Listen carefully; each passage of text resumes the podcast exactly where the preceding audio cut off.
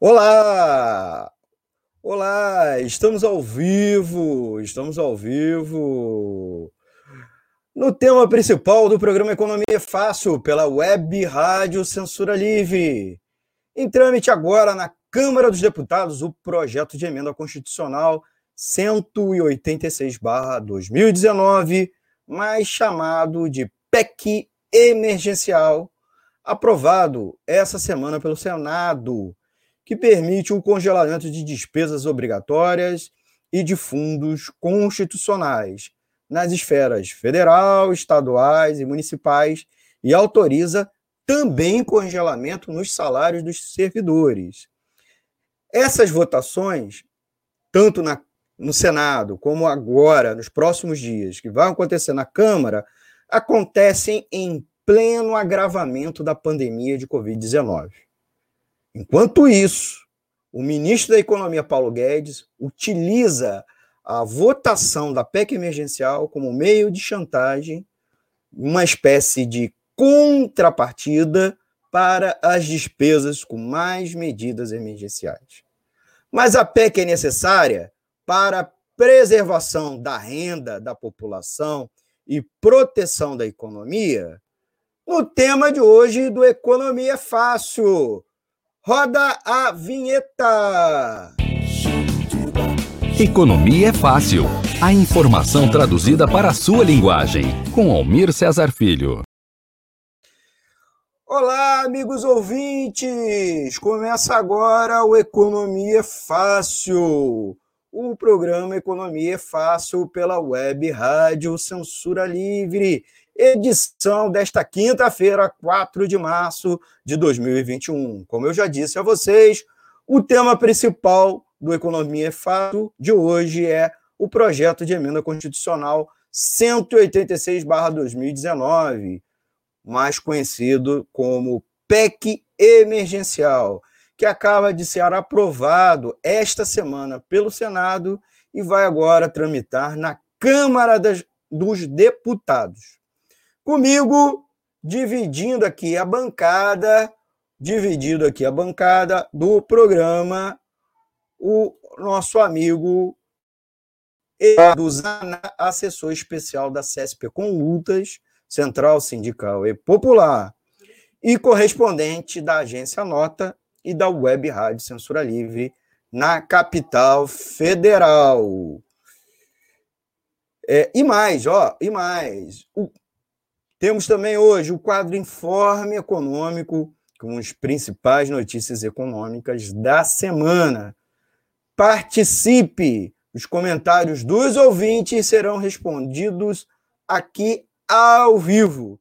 Vamos falar também dos dados do PIB de 2020 e dos, e, consequentemente, também das previsões para 2021 e, é claro, o impacto no comércio com é, decretações de lockdown pelas várias cidades. Mas antes de prosseguirmos, vamos trazer o nosso convidado, o Eduardo Zanata, para uma saudação aqui para os nossos ouvintes. Zanata, boa noite. Boa noite, Almir. Boa noite aí a todos os ouvintes é, da Rádio Censura Livre. É um prazer estar com você aqui, Almir, de novo, tratando desse tema que vai ter um impacto importante aí na realidade do conjunto da população brasileira pelos próximos anos. Seguramente é um tema muito importante para a gente discutir nesse momento. Ouvintes, fale com a gente, mande sua pergunta ou sugestão. Deixe seu comentário na live desta edição no Facebook ou no YouTube. Você sabe que também pode nos acompanhar ao vivo pelo streaming do site www.seriowebradio.com ou nos apps de rádio online. A gente sempre aqui na nossa rádio sugere o Radiosnet, mas você também pode baixar o nosso exclusivo lá na loja virtual Play Store. Mande também uma mensagem para o WhatsApp da emissora. Vou botar aqui na tela nosso novo WhatsApp, que é o 21 965538908. Vou repetir, 21 965538908. Tá certo? Vocês também podem mandar um e-mail. O e-mail é contato clweb de contato clweb arroba clwebradio.com, tá bom? Já temos até participação de ouvinte, vou botar rapidinho na tela. Thaís Rabelo falou: Oi! Oi, Thaís! Já bote aí na tela seu comentário, você que está nos acompanhando ao vivo, tá bom, gente? Nós já vamos lá já para o nosso quadro, né? É, informe econômico, mas é claro, a gente pede, não esqueça de dar o seu like, quem estiver nos acompanhando ao vivo ou depois, né? Muitos dos nossos ouvintes, né, assistem ou ouvem o programa né, é, quando vai ao ar, dias depois, pelo podcast, pela live fica salva no YouTube e também no Facebook. Zanata, eu te trago aqui, meu amigo, para você dividir aqui nos comentários duas notícias. Já coloco aqui na tela a primeira notícia, né? Que é o PIB encerrou o ano de 2020 com uma queda de 4,1%. 4,1% de queda. O Brasil, com isso, cai para uma espécie de segunda divisão. Né? O Brasil estava, durante décadas a fio, entre as 10 maiores economias do, ano, do mundo, e este ano caiu para menos, né? para um patamar inferior a entre os 10. Após seis anos consecutivos de neoliberalismo radical, né? que se vendeu a promessa de recuperação econômica depois da crise é, que nós vivenciamos em 2015 e 2016. Então, o produto interno bruto, PIB do país, avançou, bem verdade, no quarto trimestre 3,2%, no quarto trimestre de 2020, mas encerrou o ano com uma queda de 4,1%, totalizando 7,4 trilhões de reais. Lembrando que o PIB, né, Produto Interno Bruto, é a soma de todas as riquezas geradas no país. É o maior recuo anual da história é, medida pelo IBGE, a série do IBGE, Instituto Brasileiro de Geografia e Estatística, que foi iniciada em 1996. Não é que o, o IBGE não medisse antes o PIB, mas a série com essa metodologia, é, a série anualizada, é o maior recuo desde 1996.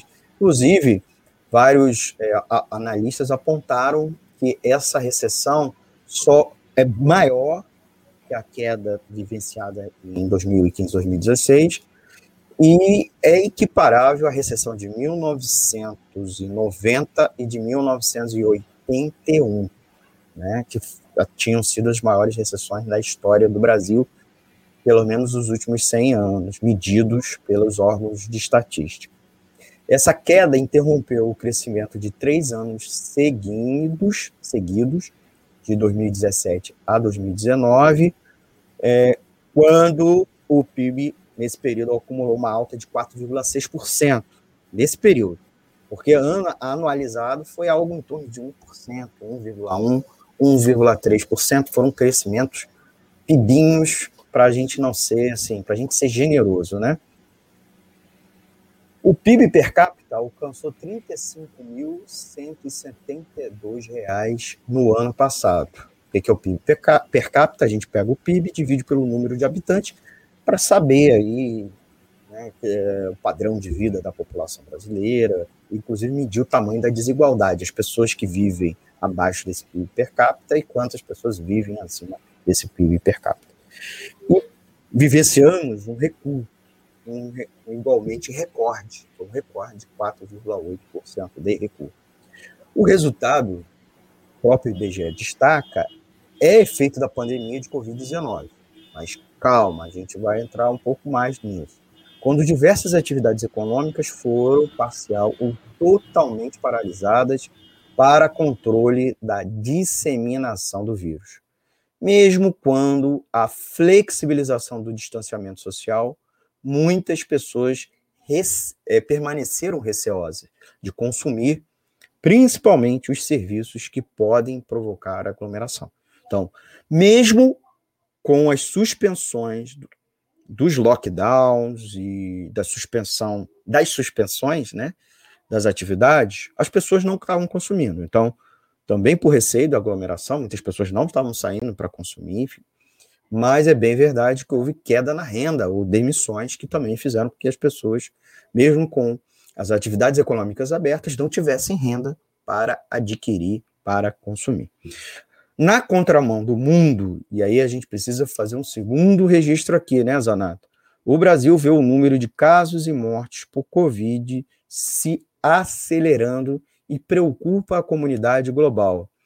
Ontem, quarta-feira, porque hoje estamos gravando aqui no, na quinta, dia 4, então ontem, novo recorde negativo batido, tá?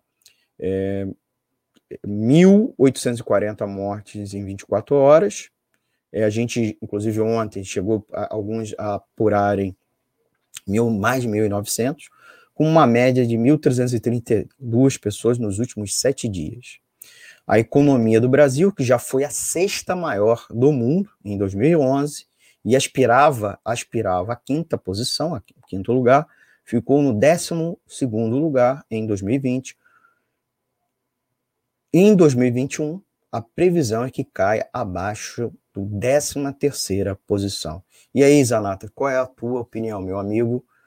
Né, bem verdade aí que o presidente Jair Bolsonaro, isso que nós caímos pouco, né? Caímos pouco. Mas a gente via também, vinha também de muitos anos de crescimento econômico medíocre, né? E o primeiro trimestre de 2020, que não foi afetado pela pandemia, era de desaceleração. Bem verdade, né, Zanata? Ah, primeiro, eu acho que é importante ressaltar esse elemento que você acabou de dizer, né? A pandemia, obviamente, teve um impacto grande e acelerou todos os sintomas do processo de desaceleração econômica que o Brasil vivia e que outros países do mundo também viviam. Era um, era um fenômeno já colocado a nível mundial. A, a pandemia, obviamente, acelerou e as, agudizou todos os elementos dessa crise econômica que já estava em gestão. Né?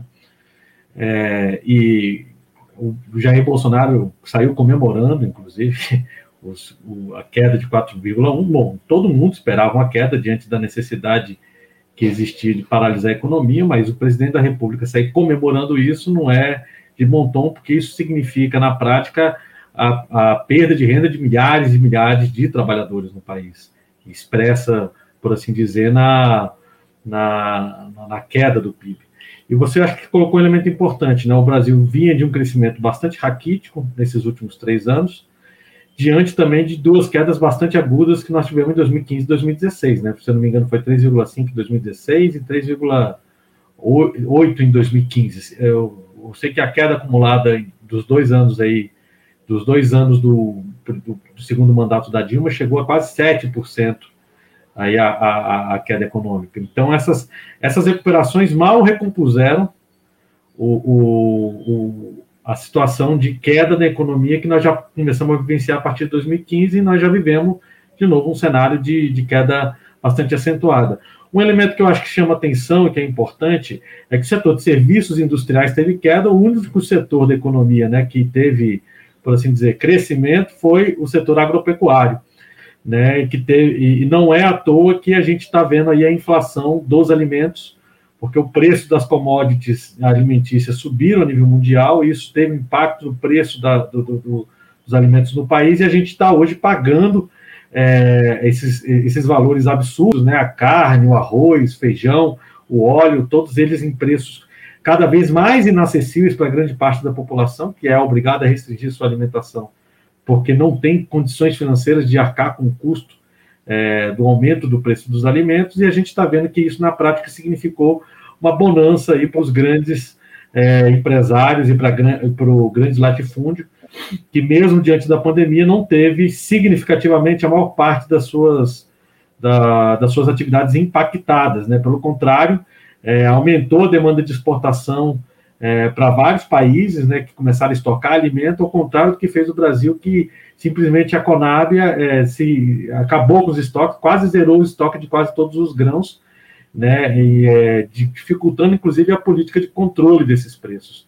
Que, então, na prática, a gente está vendo que a crise ela não é para todo mundo, né? E a queda da economia ela também não é para todo mundo. alguns caem mais, e uma parte está ganhando dinheiro com isso. Muito bem, Zanata. A gente vai à segunda notícia que respalda isso, né? Tanto pela questão da, da agricultura, lembrando que a agricultura não é o principal gerador de empregos do país, né? E sim comércio e serviços. É, e bem verdade que o principal setor dentro da agropecuária que é gerador de empregos é a agricultura familiar, que é responsável por é, oito em cada dez dos empregos, e não foi bem durante a pandemia, a gente em edições passadas falou. A gente traz uma segunda notícia que fala justamente do comércio, né? Os comerciantes contam os prejuízos, mas reconhecem que apenas fim de, da pandemia permitirá a retomada da economia. Gente vai trazer aqui um relatório emitido pela FEComércio, que chegou a ter uma repercussão limitada na imprensa, né, a FEComércio São Paulo, tá, que estima que a, a FEComércio, que é a Federação do Comércio, é, dos Serviços e do Turismo do Estado de São Paulo, que estimou que com a fase vermelha implementada pelo governo de São Paulo, a partir de sábado, né, e a gente aqui noticiou São Paulo e principalmente Brasília, que estão em processos de lockdown parcial, etc. É, no caso de São Paulo, eles mediram um prejuízo de, ou pre, estimam um prejuízo de 11 bilhões de reais em março para o setor. A medida é, do lockdown foi anunciada na última quarta, não na quarta ontem, na quarta anterior, e deve valer até o dia 19 de março. O objetivo, segundo o governador João Dória, do PSDB, é tentar conter o avanço do número de casos de morte provocada pelo novo coronavírus. Na última terça, o, o estado de São Paulo registrou o maior número de mortes por Covid-19 em 24 horas desde o início da pandemia, com 468 óbitos. No total, o estado já passou de 60 mil mortos provocados pela Covid-19. Aqui no Rio de Janeiro também se decretou medidas de isolamento, inclusive toque de recolher à noite, né, e fechamento de várias das atividades não essenciais. No caso de São Paulo, de acordo com a FEComércio, o valor é semelhante aos impactos mensurados de recuo médio mensal entre abril e maio de 2020, quando foi o auge da pandemia aqui no Brasil, a primeira grande onda, meses críticos né, no ano passado. Só a capital, a estimativa é de uma perda de 6 bilhões no mês na, nesta medição. E ainda segundo a instituição, se não houver fiscalização intensa em relação às irregularidades e atividades clandestinas, a medida adotada pelo governo não terá eficácia. Então, eles, eles não criticam, não fizeram protesto como fizeram em Brasília, né, Zanata? O empresariado foi para frente do Palácio do Governo, é, e acresce aí um segundo levantamento, que é da Confederação, da Confederação Nacional do Comércio de Bens, Serviços e Turismo, a CNC, que revelou nesta semana que o varejo já perdeu 75,2 mil lojas, quer dizer, lojas que foram encerradas sua atividade permanentemente devido à pandemia. O saldo negativo anual de lojas é o maior desde a recessão em 2016. Segundo a CNC, sem o auxílio emergencial, o estrago seria ainda maior. Declaração da CNC. Né? Lembrando, o comércio é onde concentra principalmente as micro e pequenas empresas, né? E também é o setor que mais gera emprego no país. Zanata, meu amigo, traz aí é, suas opiniões e complementações, por favor. É, a gente sabe que que esse setor seria o mais afetado diante das medidas de lockdown, mas não tenho a menor dúvida de que essa é uma necessidade agora para a gente conter o processo de contaminação, é, de novas contaminações pelo coronavírus, é, desafogar o sistema de saúde com a diminuição do processo de transmissão. Né? E a gente sabe que isso tem um impacto grande né? na, na economia do setor de serviços, é, você já ressaltou, era um elemento que eu ia colocar, né, uma boa parte das micro e pequenas empresas são basicamente as empresas do setor de serviços. E as pequenas indústrias também, elas vivem também da necessidade do consumo é, mais imediato, né, não, diferente das grandes indústrias, que têm estoques, têm grandes capitais, elas dependem de um capital de giro, ou seja, de entrada permanente é, de verbas muito maior. Então, é um impacto bastante significativo né, que tem a ver basicamente com uma política é, bastante ruim do governo de ajudar esse setor, principalmente no que tange aos, aos microempreendedores, né, individuais, aos microempresários, né, que são aqueles que não têm condições, não têm capital, não têm patrimônio, não têm reservas né, de capital para poder lidar com uma queda acentuada é, do consumo, né, como, como foi, como, como é necessário nesse momento, é, infelizmente, em função da em função da própria da própria necessidade de você fechar o comércio e, e diminuir a circulação de pessoas para poder conter o avanço é, da, da pandemia, né? Então, é, é só um dado para finalizar, que no DF, por exemplo, ano passado, o BRB é, designou a linha de 2,5 bilhões de linha de crédito aí para os empresários da cidade. Na, nós temos 80 mil empresas no DF, 1.500 empresas só acessaram essa linha de crédito. Então, é uma quantidade muito pequena daqueles que conseguiram, inclusive, acessar as linhas de crédito que foram designadas. Nesse momento, é, é um problema que vai se agravar, porque não tem nenhuma política nesse, do governo nesse sentido. Né?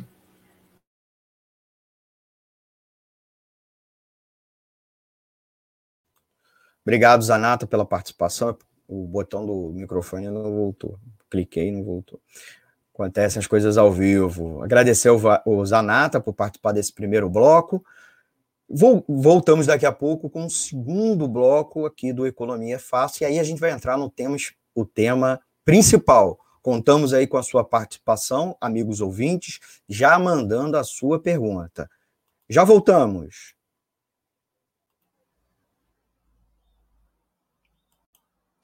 Para manter o projeto da Web Rádio Censura Livre, buscamos apoio financeiro mensal ou doações regulares dos ouvintes, já que não temos anunciantes. Seu apoio é muito importante para nós. Você pode depositar ou transferir qualquer quantia na conta do banco. Bradesco, agência 6.666, conta corrente 5.602-2, CNPJ 32 954 696 barra 0001 traço 81. Seja um apoiador regular e ouça nosso agradecimento no ar durante a transmissão de nossos programas. Peça à sua entidade de classe, sindicato ou associação a participar da rede de apoiadores com participação em nosso espaço, em nossa grade. E os apoiadores recebem prestação de contas mensal o nosso muito obrigado. Web Rádio Censura Livre, a voz da classe trabalhadora.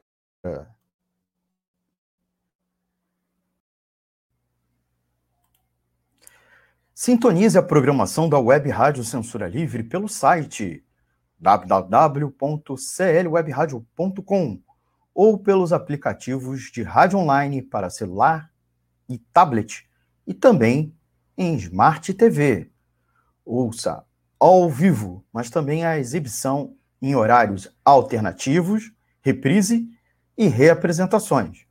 Acompanhe também a live ao vivo na página da Web Rádio Censura Livre, no Facebook ou pelo canal do YouTube.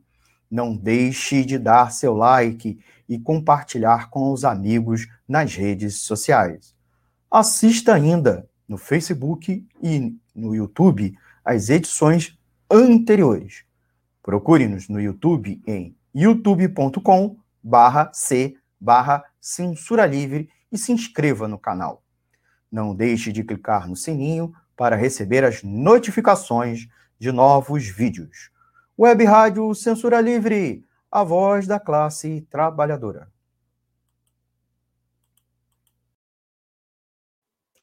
Voltamos, voltamos com o segundo bloco do programa Censura Livre, com o programa Economia Fácil, aqui pela Web Rádio Censura Livre, transmissão também, é claro, pelo site, o www.clwebradio.com e pelos aplicativos de rádio online. A live, é claro, pelo canal do YouTube e a página do Facebook. Eu trago aqui de volta meu amigo Eduardo Zanata para dividir aqui a tela, para a gente falar justamente do tema principal do programa de hoje. É, antes de trazer o Zanata para responder as minhas perguntas e os nossos amigos ouvintes, é sempre importante fazer uma contextualização muito rápida, se o Zanata me permitir, né? Então, explicar para eles, primeiramente, o que é a PEC emergencial, né?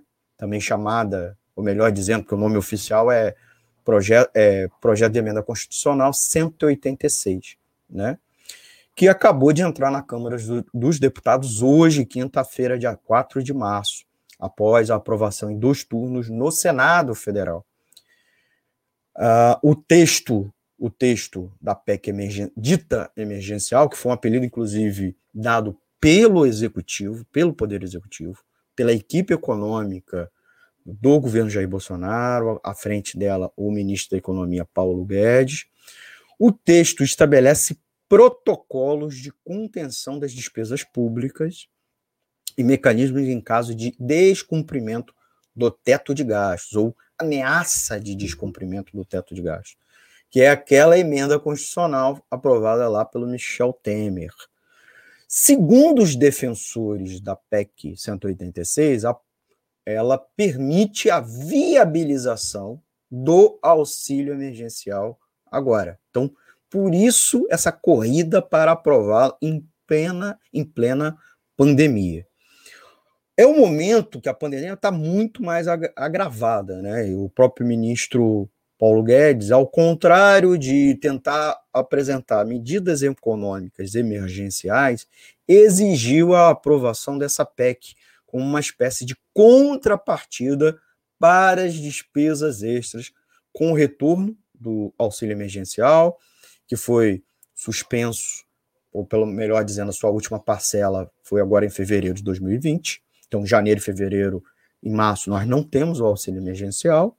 Então, ele está exigindo como contrapartida e de também contrapartidas a gastos de saúde, mais gastos de saúde que estão sendo pedidos pelos governadores e prefeitos.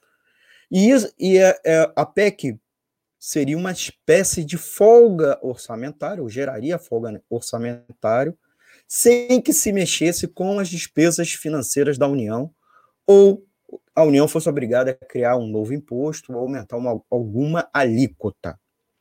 O presidente do Senado, Rodrigo Pacheco, investiu pessoalmente na articulação é, do projeto para votação, de pô-lo em votação, indicando, inclusive, para relator um aliado, uma pessoa muito próxima a ele, e a aprovação da PEC para ele, inclusive, ele declarou isso, seria uma demonstração ao mercado de compromisso com o rigor fiscal. Vale lembrar, na semana subsequente àquela intervenção que o Bolsonaro fez na Petrobras, que sacudiu o mercado financeiro. Outro ponto polêmico né, é a retirada dos pisos de gasto para saúde e educação, que chegou a ser discutida, mas bem verdade, é, foi retirada do texto na versão final por falta de consenso no Senado. Acho que o Zanata pode nos trazer informação, informações sobre isso. Também constava uma proposta de redução salarial de até 25%. O relator no Senado era o Márcio Bittar, que recuou dos mínimos constitucionais, como eu mencionei, mas aparentemente reforçou as cláusulas de possibilidade de autorização de congelamento salarial dos servidores públicos, com a suspensão de reajuste e de progressão de carreiras. Com exceções, hein? E adivinha quais são elas? Zanata depois pode enfatizar: membros do Ministério Público e dos eh, juízes e também o pessoal do serviço exterior, embaixadores, etc. As medidas propostas geraram forte reação contrária de parlamentares, é, governadores e prefeitos, movimentos sociais e da opinião pública em geral, apesar da defesa delas, durante dias, feita pelos editoriais dos grandes veículos de comunicação e de especialistas selecionados a dedo, ouvidos pela mídia empresarial, mas que levaram ao adiamento né, a resistência da opinião pública, uh, o adiamento do relatório e da, isso aí da a votação apenas né, na é, terça-feira, no final das contas.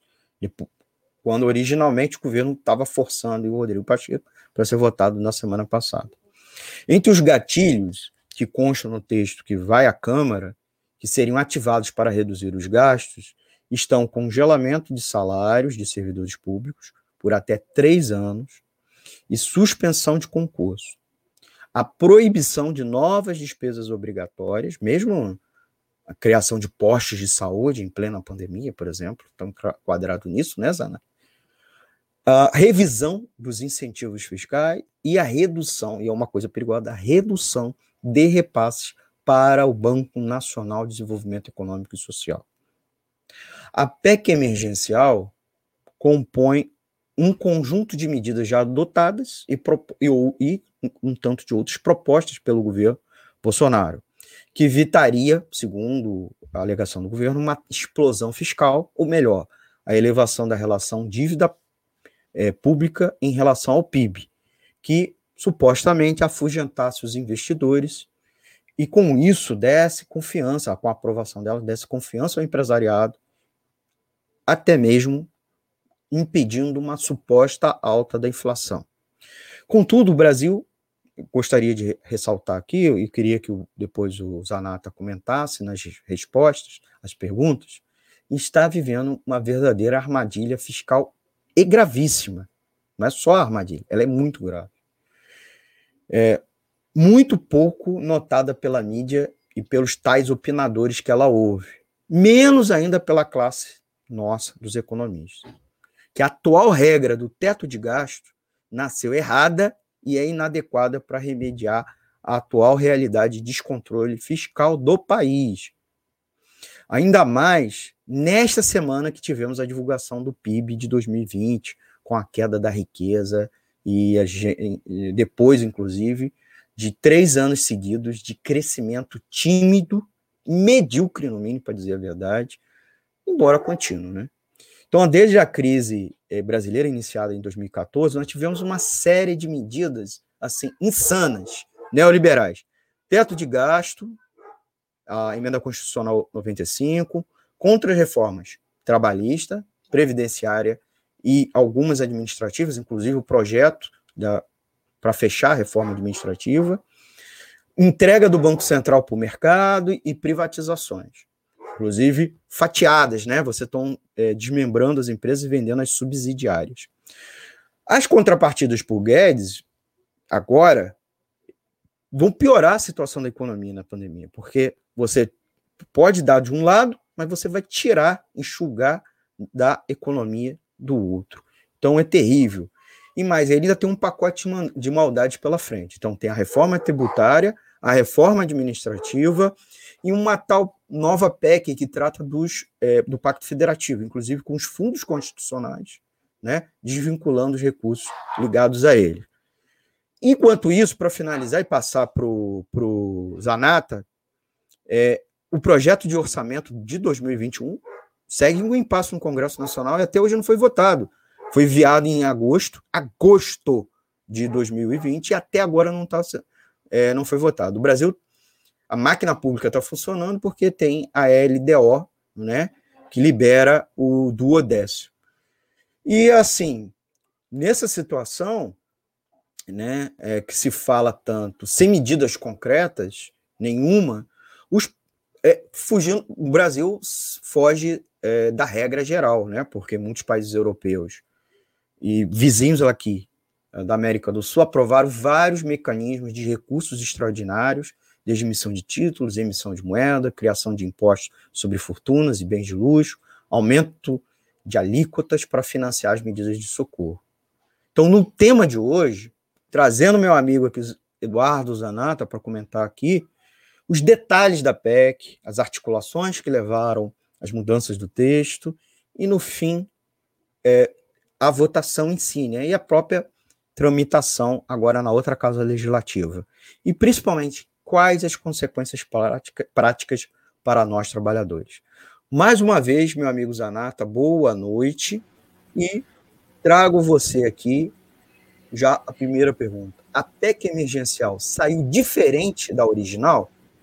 Isso foi uma vitória dos seus opositores? Por favor, Zanetti. Bom, boa noite aí de novo, Almir. E aos ouvintes e às ouvintes né, do, da Web Rádio Censura Livre. É, bom, Amir, acho que você conseguiu contextualizar bem aí nessa sua fala inicial quais são algumas das principais mudanças que a PEC introduz dentro da Constituição brasileira. E sobre essa pergunta, foi uma vitória essas mudanças? Primeiro é importante dizer que a PEC ela foi lançada no final de 2019, é, junto do Plano Mais Brasil. Eu não vou entrar hoje com mais detalhes no resto do Plano Mais Brasil, porque nós não vamos ter tempo para esmiuçar isso. E, obviamente, ela não tinha como perspectiva uma resposta à situação da pandemia, como nós é, temos, certo? Então, ela sofreu uma modificação importante nesse aspecto, que foi é, a incorporação de algum, alguns mecanismos constitucionais de liberação é, de, do, do, cumprimento de regras fiscais é, em situações de pandemia, em situações de calamidade, na verdade, não de pandemia, em situações de calamidade pública, como é o caso da pandemia que nós estamos vivendo. Uma parte dessas mudanças, a PEC é, 10 do ano passado, é chamada PEC do Orçamento de Guerra, né, ela criou vários desses mecanismos, é, é, permitindo ao governo que usasse, por exemplo, o sistema de endividamento para poder pagar receitas correntes né, do, do governo, basicamente são salários né, e programas sociais. Hoje a Constituição não permite que você crie dívidas, dívida pública para, por exemplo, pagar o salário dos professores. Né? Você só pode criar dívida pública para poder pagar, rolar a dívida pública de uma certa maneira, ou então para poder é, fazer novos investimentos. Né? Então, a PEC do orçamento de guerra fez essas mudanças, essa PEC pegou todas essas mudanças do orçamento de guerra e transformou numa medida permanente, desde que seja decretado o estado de calamidade pública. Essa foi uma mudança, a primeira mudança, por assim dizer, no texto, que passou a dar uma resposta mais específica sobre a situação. Outras mudanças foram feitas na PEC em relação ao seu texto original, que tinha um objetivo claro, a gente já discutiu isso aqui no sábado, né, no plantão né, do, do Censura Livre, que a, a PEC original tinha um objetivo bastante claro de reforçar os elementos da emenda constitucional 95 do teto de gastos.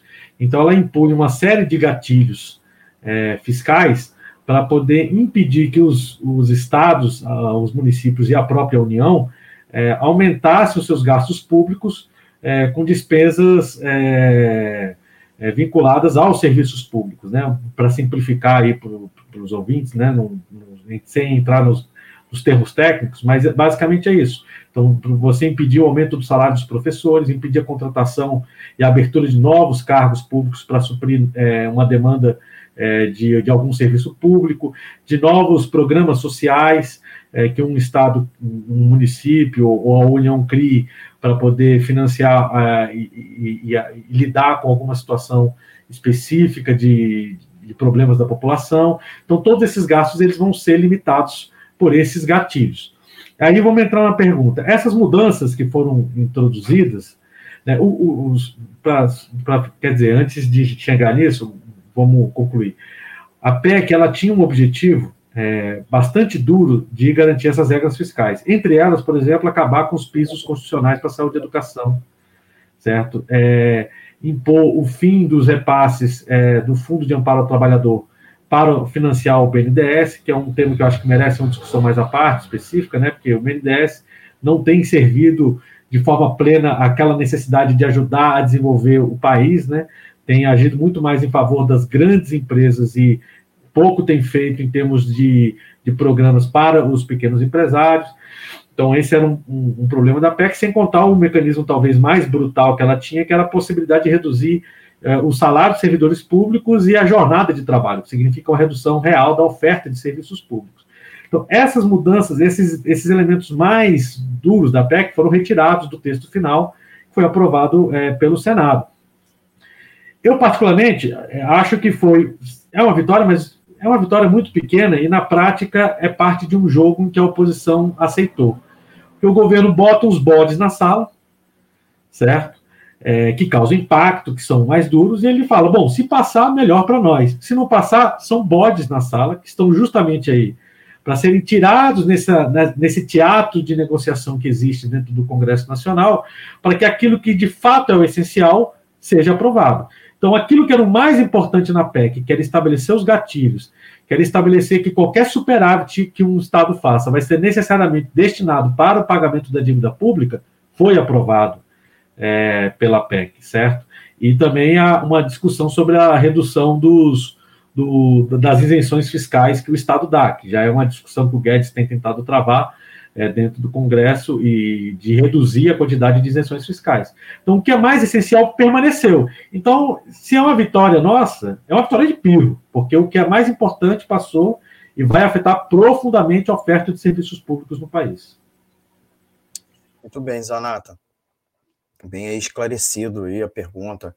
Uma segunda pergunta que nós trouxemos aqui para você, a equipe do Economia Fácil, e agradecer a todos os membros da equipe, é, a PEC é uma necessidade para os recursos, é uma necessidade para obter-se recursos para a saúde, recursos extras nesse momento, para a saúde e para o auxílio emergencial, e quais outras fontes seriam, além dessa, desses gatilhos que é, congelariam ou, ou mesmo reduziriam o gasto obrigatório em outro lado?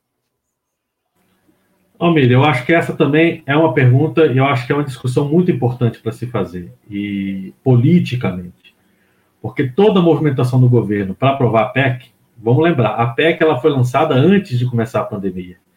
E o governo já planejava fazer esse ajuste fiscal antes. Aí agora o governo fala: olha, nós precisamos da PEC para poder garantir o auxílio emergencial, que nem existia enquanto perspectiva do governo na hora que a PEC foi lançada ao Congresso Nacional. Então, só por aí a gente já vê o tamanho da falácia, certo? Que é essa discussão que o governo faz, que só com a PEC ele pode garantir recursos para o pagamento do auxílio emergencial, porque nunca foi o objetivo da PEC. Ela tinha um objetivo claro de é, é, garantir o que eles chamam de equilíbrio fiscal, que é um mecanismo para poder impedir que os serviços públicos, é, os programas é, é, sociais é, consumam uma parte maior do orçamento e que garanta que esse orçamento público vai ser estrangulado, os serviços públicos congelados ao mínimo possível para garantir o pagamento da dívida pública. Esse era o objetivo da PEC e não mudou nada. É fato que ele incluiu os elementos da PEC, da, da PEC de guerra, né, do orçamento de guerra do ano passado, dentro do, desse, dessa PEC, para viabilizar, entre outras coisas, o, o, que ele, o que o governo queria, que era a possibilidade de que os gastos com o auxílio emergencial que o governo está tá prometendo, eles não tenham incidência para efeito do cumprimento do teto de gastos. Certo? Então, hoje, nós, nós temos um problema muito grande, por exemplo, vamos fazer uma discussão sobre reforma tributária. Não adianta nada, por exemplo, nesse momento, a gente aumentar bastante a arrecadação do Estado, taxando, por exemplo, os super ricos, ou taxando lucros e dividendos, porque a emenda constitucional 95 impede que essa maior arrecadação do Estado seja destinada para os serviços públicos, certo? Então, mesmo que a gente arrecade mais dinheiro, nós não vamos conseguir destinar isso aos serviços públicos, porque a emenda constitucional 95 proíbe. É uma aberração completa essa emenda constitucional 95, certo? Então, o governo é, é, criou um mecanismo para que o, programas como auxílio emergencial e gastos com contratações temporárias para poder lidar com situações de pandemia como nós estamos vivendo, elas não têm incidência no, no, no controle fiscal que a emenda constitucional 95 é, impõe, certo? Essa foi uma mudança que eles fizeram em relação ao seu texto original. É, mas é, dizer que ela era uma necessidade para garantir os recursos é uma falácia, certo? Em primeiro lugar, porque é o seguinte: a auditoria cidadã da dívida tem, inclusive, é, ressaltado isso. Por exemplo, o Banco Central teve um lucro de 450, mais quase 500 bilhões de reais no ano passado. O Tesouro Nacional tem mais de um trilhão em caixa. Nós temos ainda em reservas é, cambiais, né, em dólares, em títulos, na verdade, a maior parte deles em títulos da dívida americana, entre outros elementos, é, mais, mais de um trilhão de reais. Então, nós temos quase 5 trilhões de reais em caixa mas esse dinheiro está todo ele bloqueado para garantir o pagamento da dívida pública, para garantir o pagamento das operações compromissadas, certo? Enfim, para garantir todos esses gastos que beneficiam diretamente o grande capital é, financeiro. Porque hoje foram criados, inclusive, diversos mecanismos legais para impedir que essas verbas que nós temos em caixa hoje, sejam utilizados para os gastos com os serviços públicos, com os programas sociais, certo? Então, o nosso problema não é que nós não temos dinheiro. O problema é que ele está sendo desviado para um sistema mafioso, que é o sistema da dívida pública, principalmente, né, entre outros, né, em detrimento da necessidade de garantir os serviços públicos. Então, o governo agora anunciou 44 bilhões de reais para o novo programa do auxílio, que deve ter um valor aí de 250 reais por quatro meses. O governo gastou no passado. Ainda não foi enviado o projeto, nem. Ou nada, nada. Havia, inclusive, uma discussão dentro do. As contas para. Que, nem as contas públicas que dariam esse cálculo, que geraria esse cálculo, né, para esse valor, né? Sim, mas a PEC estabeleceu um limite. A PEC, inclusive, estabeleceu que o auxílio emergencial pode gastar no máximo 44 bilhões.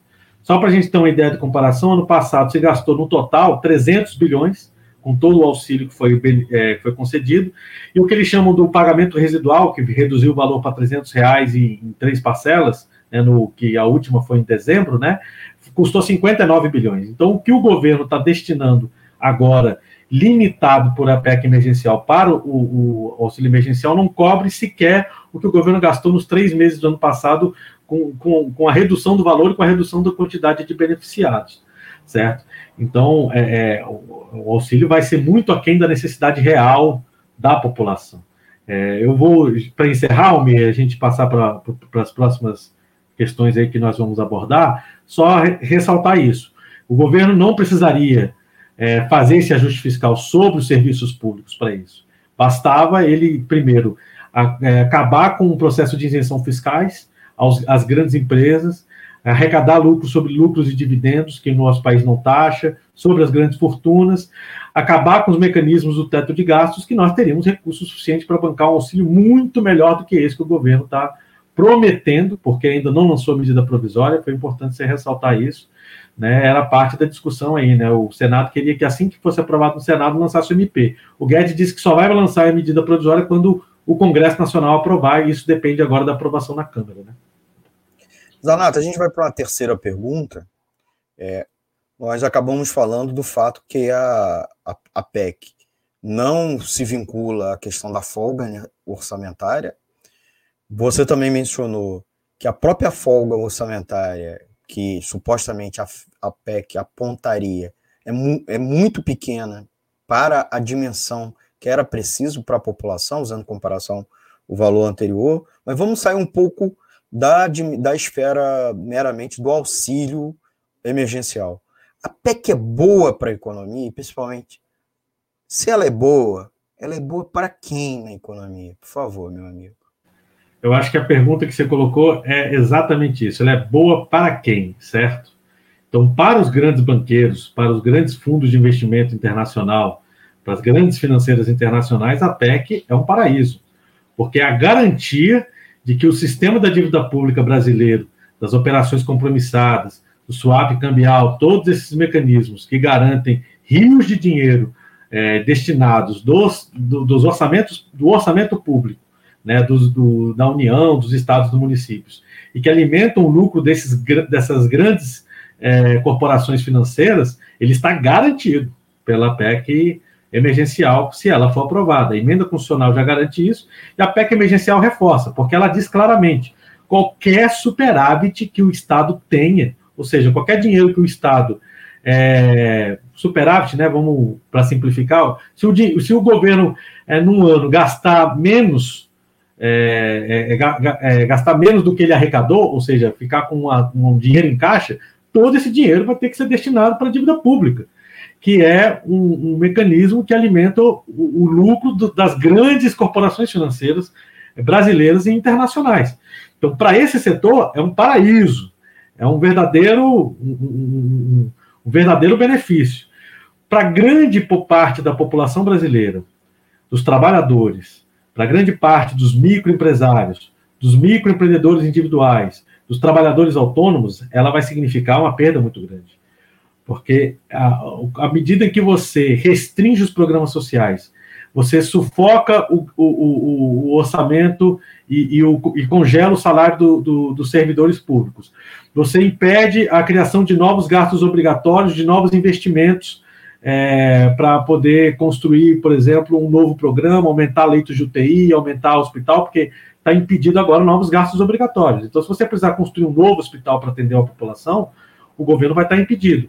Então, a, a tendência é que, com, com a PEC emergencial, esse estrangulamento é, do orçamento para garantir o pagamento da dívida pública, boa parte dos investimentos que, os, que o Estado faz e boa parte dos dos gastos é, com serviços públicos, eles vão ser achatados, vão ser congelados, e isso tem um impacto muito grande pro, no consumo, porque os servidores públicos não é um setor que, que guarda dinheiro, é um setor que consome, faz movimentar o pequeno comércio, a agricultura familiar, faz, é, movimenta o, o, as pequenas indústrias, é, contrata trabalhadores autônomos, é, serviços é, é, de saúde privados, é, contadores, economistas, pedreiros para fazerem reformas. Né? Então, todos esses, toda, toda essa cadeia de consumo, né, que depende, por exemplo, do, em vários lugares, do salário dos servidores públicos, de, de, de, de novas obras, de novos programas sociais que garantam, garantam é, um, uma circulação maior de, de moeda né, na, na economia vai ser profundamente é, afetado com, com, com essa PEC, porque esses orçamentos eles vão estar é, é, é, impedidos do, do, que o Estado faça e vão ser destinados diretamente para o pagamento da dívida pública, que só as grandes corporações financeiras é que usufruem né, do lucro e, e, e se beneficiam diretamente desse esquema. Então é desastroso para a economia se você tiver como ótica a, a, a, a, perspectiva dos trabalhadores e dos pequenos empresários, camelosos, dos trabalhadores autônomos. Zanata, terminou o tempo do segundo bloco, a gente até estourou, a gente vai para o intervalo rapidinho, convido os nossos ouvintes a seguir acompanhando com o terceiro e último bloco do programa Economia Fácil aqui pela Web Rádio Censura Livre. Para manter o projeto da Web Rádio Censura Livre, buscamos apoio financeiro mensal ou doações regulares dos ouvintes, já que não temos anunciantes, não temos propagandas de empresa e não recebemos recursos de partidos e políticos. Seja um apoiador regular e ouça nosso agradecimento no ar durante a transmissão de nossos programas. Seu apoio é muito importante para nós. E os apoiadores recebem prestação de contas mensal. Temos uma vaquinha virtual permanente. Para apoiar, acesse aqui https dois pontos barra barra apoia.c barra CL Web Rádio. O nosso muito obrigado. Web Rádio Censura Livre, a voz da classe trabalhadora.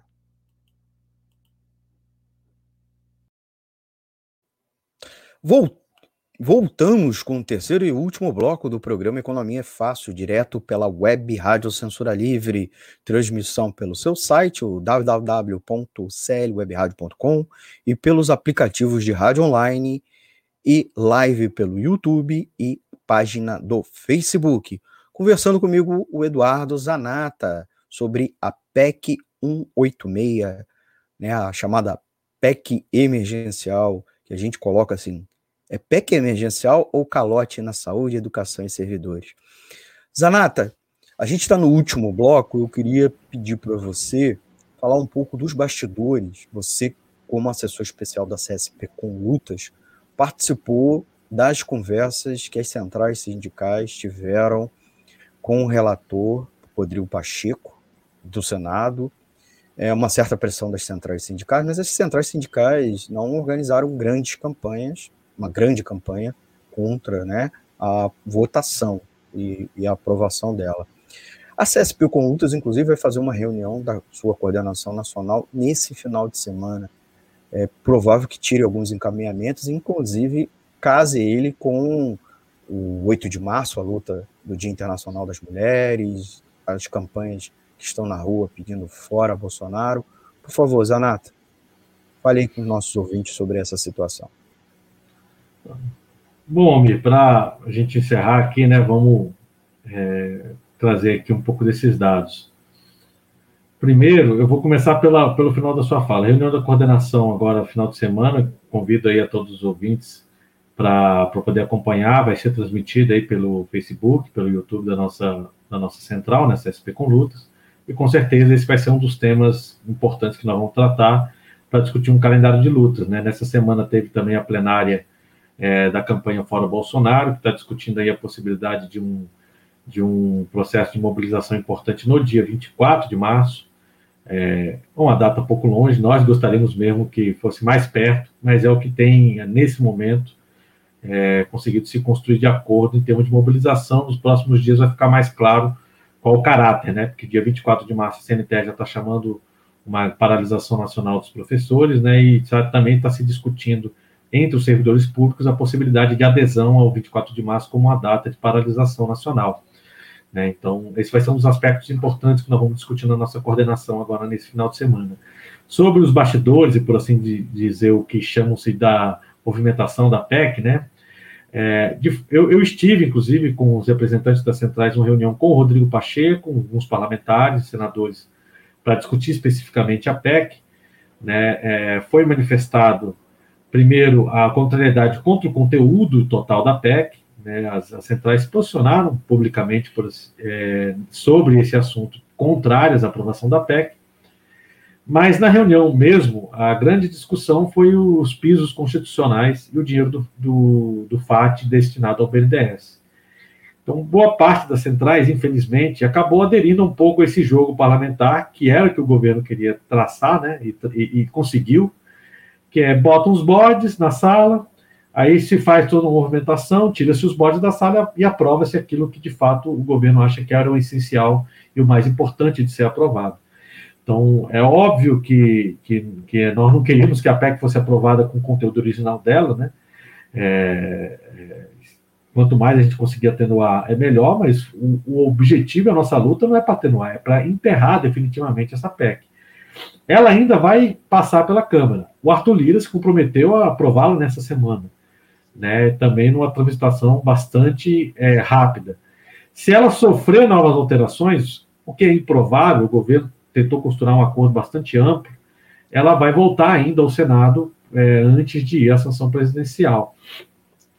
É, mas tudo indica que o governo vai, vai fazer uma ofensiva e, se não tiver nenhum processo de luta muito expressivo na realidade, vai conseguir aprovar a PEC emergencial agora nessa, nessa próxima semana na Câmara dos Deputados, né, que, que é uma tragédia. É, a gente já discutiu aqui né, no, no bloco anterior todos os impactos negativos que tem a PEC emergencial. Então, é, de fato, é uma batalha importante que nós precisamos travar ainda nessa semana, e as centrais sindicais precisam subir muito no tom da, da, da disputa política, não podem se limitar a entrar nesse jogo do governo, que é tirar os bodes e aprovar aquilo que o governo quer. Esse, esse papel não pode ser o papel que as centrais sindicais cumprem, e nós, a CSP com Lutas, particularmente, é, já temos uma avaliação bastante crítica a esse tipo de postura e vai ser um dos temas que nós vamos discutir nesse final de semana na nossa coordenação nacional. Obrigado, Eduardo Zanata, assessor especial da CSP com Lutas, trazendo aí trazendo toda a situação em torno da votação da PEC emergencial, mas também trazendo informações sobre calendário de luta, sobre a própria organização dessa central. É, eu queria convidar você, Zanata, a também a, a seguir ouvindo a programação da Web Rádio Censura Livre. Nosso programa está acabando, está acabando. O Zanata já é agora membro da equipe, mas convido ele e os nossos ouvintes, nossas amigas ouvintes e amigos ouvintes, a seguir ligado aqui na Rádio Censura Livre, ouvindo a programação completa da rádio, direto do nosso site, o www.clwebradio.com e também lá você vai se informar com outras notícias, inclusive com artigos escritos. Vocês ainda podem ouvir a emissora no aplicativo de rádio online Radiosnet, que é o nosso aplicativo parceiro, e o app da emissora. Se inscreva na página do Facebook e no canal do YouTube. Manda, no, manda uma mensagem aí, é, com crítica, sugestão para o nosso zap, para o nosso e-mail, nos acompanhe nas redes sociais, além do Facebook, estamos no Instagram e no Twitter, e ouça, é claro, o nosso podcast. É, amanhã, nesse mesmo horário, tem um Cinema Livre, às 19 horas, às 19 é um pouco mais cedo, com o melhor do cinema, E neste final de semana a gente vai ter uma cobertura completa com flashes vindos lá da reunião da CSP com lutas no sábado e domingo a carreata das mulheres. Carreata das mulheres, dia 7 de março. E segunda-feira uma, uma programação especial com programas com também temática sobre mulheres. Queria botar aqui na tela últimos comentários da Tatiana Fernandes, informação essencial, e também ela botou aqui gratidão, Zanata. Muito obrigado, Zanata, muito obrigado a ela, muito obrigado aos ouvintes e até a próxima edição do Economia Fácil aqui pela Web Rádio Censura Livre. Tchau, tchau, Zanata. Tchau, tchau. Boa noite aí, Almir. Boa noite aí a todos os ouvintes da Censura Livre. Economia é fácil. A